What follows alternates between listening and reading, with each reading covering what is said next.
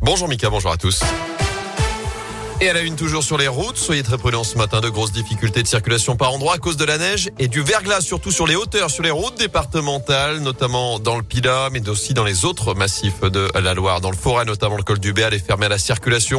Les équipements spéciaux sont obligatoires pour accéder au col de la Loge, de Baracuchet, des limites et des difficultés aussi en Haute-Loire, chaussée très glissante en altitude, soyez donc prudents et patients. La circulation a repris en revanche sur la 89, c'est la bonne nouvelle de la matinée. L'autoroute a rouvert à la circulation ce matin vers 6 heures entre le Puy-de-Dôme et la Loire. Euh, le trafic a d'abord été interrompu hier à la mi-journée, puis ensuite à nouveau en fin d'après-midi.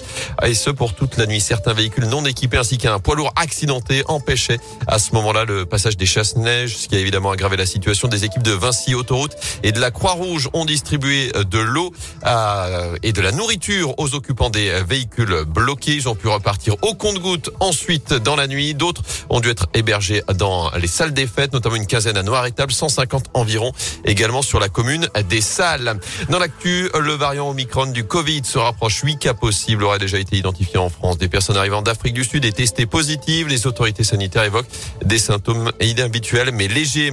Le dépistage réactif dans les établissements scolaires est généralisé. Aujourd'hui, ce protocole permet de tester l'ensemble d'une classe de primaire lorsqu'un cas de Covid-19 est détecté. L'idée, c'est de permettre aux élèves négatifs de retourner en classe depuis un mois maintenant. Le Rhône et dix autres départements expérimente ce dispositif. Le recteur de la région académique Auvergne-Rhône-Alpes, Olivier Dugrip, en dresse donc le bilan. Ça s'est bien passé. Euh, nous avons réussi à établir un partenariat très actif avec les laboratoires de biologie. Ceux-ci ont pu intervenir dans 60% euh, des cas, ce qui a permis d'éviter un grand nombre de fermetures de classes. Mais avec euh, l'augmentation des cas de contamination, cela devient un peu plus difficile. Le pourcentage baisse euh, régulièrement, d'où l'intérêt des nouvelles mesures et de la possibilité qui est donnée aux familles de faire euh, elles-mêmes tester leur enfant. Et dans le Rhône, par exemple, 175 fermetures de classes auraient donc été évitées depuis la mise en place de cette expérimentation. Autre annonce, plus de 40 000 boîtes d'autotests doivent être acheminées cette semaine aux élèves de 6e de l'Académie de Lyon, dont la Loire fait partie, après les annonces d'Olivier Véran la semaine dernière. En foot, à la fin, c'est Paris qui gagne. La SSI a cru, mais malheureusement, les Verts sont inclinés contre le PSG hier après-midi dans le chaudron. Score final 3 buts 1. C'est pourtant Sainté qui a ouvert le score mieux de première période grâce à Denis Wanga. Et le match a basculé dans le temps additionnel du premier acte. Timothée Kolodziejczak a été expulsé pour un tac sur Kylian Mbappé. Paris a égalisé dans la foulée et en infériorité numérique après la pause. Les Verts ont finalement craqué à 10 minutes de la fin. Di Maria a marqué le deuxième but parisien. Marquinhos s'est offert un doublé. Et pour euh, Timothée Kolodziejczak, l'arbitre a tué le suspense tout simplement en l'expulsant en fin de première mi-temps. Du match. Il y a faute, certes, mais je pense pas qu'il est rouge. Il y en a des qui, me couvrent aussi euh, derrière, donc euh, voilà, ça mérite euh, maximum jaune. Après, il l'a interprété comme quoi Kylian allait tout seul au but. Donc voilà, je pense que si c'est pas Kylian, il n'y a pas rouge.